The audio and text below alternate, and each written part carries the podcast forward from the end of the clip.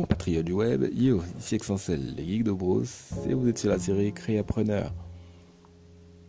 On est déjà à l'épisode 10, et on va voir comment se faire payer. Dans les épisodes précédents, j'avais déjà abordé comment mener une exécution de prestations à bien. On avait vu comment contrôler son funnel grâce au CRM, et avant ça, on avait vu tous les éléments à avoir en termes d'éléments, de, en termes de support de communication. Et je ne vais pas remonter le flashback plus loin. Si vous êtes perdu, vous regardez les anciens épisodes. Aujourd'hui, la raison pour laquelle j'ai voulu faire un épisode directement consacré au fait d'être payé, c'est parce que euh, beaucoup de créateurs que je connais, beaucoup de ceux que je connais en tout cas, ont tendance à livrer avant d'être payés. C'est un truc à pas faire en fait. Je m'explique.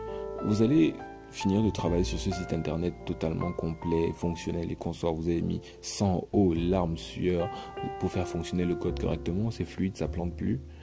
Et vous envoyez le lien à votre client. Il vous dit OK, c'est bon. Mais après, vous payez pas. Oui, c'est. On en a déjà parlé à un moment donné pendant que je parlais des bobards pour créatifs. Parce qu'il y a effectivement des clients qui font ça. Vous allez travailler pour lui et il va pas vous payer bien vous faire une avance, vous donner des, des vous payer au lance-pierre des miettes en vous disant le, reste arrive et finalement ne jamais finir, finir avec vous. Donc, l'une des règles importantes à suivre dans ce type de, de situation, c'est de ne pas livrer le produit final ou le livrable tant que votre facture n'a pas été payée dans son entièreté. Vous pouvez faire une présentation, vous pouvez montrer des, quelque chose de tronqué, de diminué, afin que le client soit quand même rassuré sur le fait que vous avez terminé la prestation. Mais vous ne devez en aucun cas donner la totalité d'un travail alors que celui-ci n'a pas été totalement payé. Vous voyez ça comme une maison ou un vendeur de shawarma. Vous voyez avoir un, un maçon qui finit de construire totalement votre maison alors que vous n'avez pas fini de payer les frais ou, le, ou un, restaurant, on, vous, a fini de vous livrer et vous vous barrez. Je ne parle, pas, parle pas le cas de restaurant où vous n'avez pas les factures, où on vous apporte la facture à la fin du repas, mais bien de fast-food où vous payez avant d'être servi.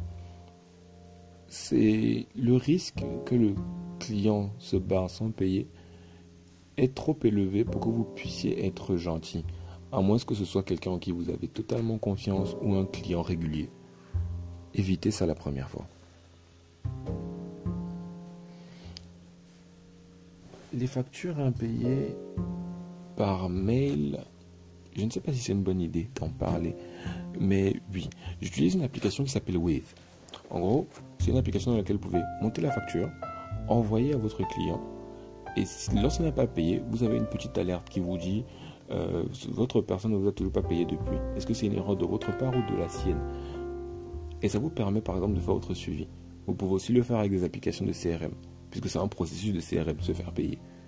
Donc, faites attention dans, le, dans, cette étape-là, afin que ça se passe bien par la suite. Un client qui paye totalement son, son produit, c'est un client qui peut ensuite commencer à en parler correctement, parce qu'il va pas rester dans son coin en cachette en sachant que bon, n'a pas payé correctement. Et vous pourrez, à partir de là, après, lui avoir après avoir géré la facture, bien évidemment, lui demander un témoignage qu'il vous dise ce qu'il a apprécié ou pas dans la prestation de service. Ces témoignages vous permettront à vous de produire des supports de communication encore plus honnêtes qui disent voici ce qu'il a apprécié, voici ce qu'il n'a pas apprécié, et des supports de communication qui reposent sur des avis clients rajoutent de la crédibilité à votre prestation de service. Et ça vous permet à vous de mieux vous vendre. Et, pour finir avec ce point, n'oubliez juste pas que lorsque le client a fini de vous payer, vous devez actualiser la comptabilité afin de savoir où est-ce que vous en êtes. Est-ce que vous êtes en train de vous rapprocher de votre CODB, du point dont je parle dans l'épisode 1 et si vous devez améliorer vos tarifs, être plus agressif ou pas. Vous saurez déjà à un moment donné que vous, que vous pouvez déjà vous mettre en vacances ou que vous commencez déjà à faire des économies pour l'année suivante. Donc, Soyez ferme dans vos choix. Soyez ferme dans vos décisions lorsque vous décidez de vous faire facturer. Et soyez ferme tout court. Il n'y a pas d'amis en business. Bien, je pense que j'ai fait le tour pour cet épisode. Dans le prochain, je viendrai avec vous sur une partie beaucoup plus freestyle.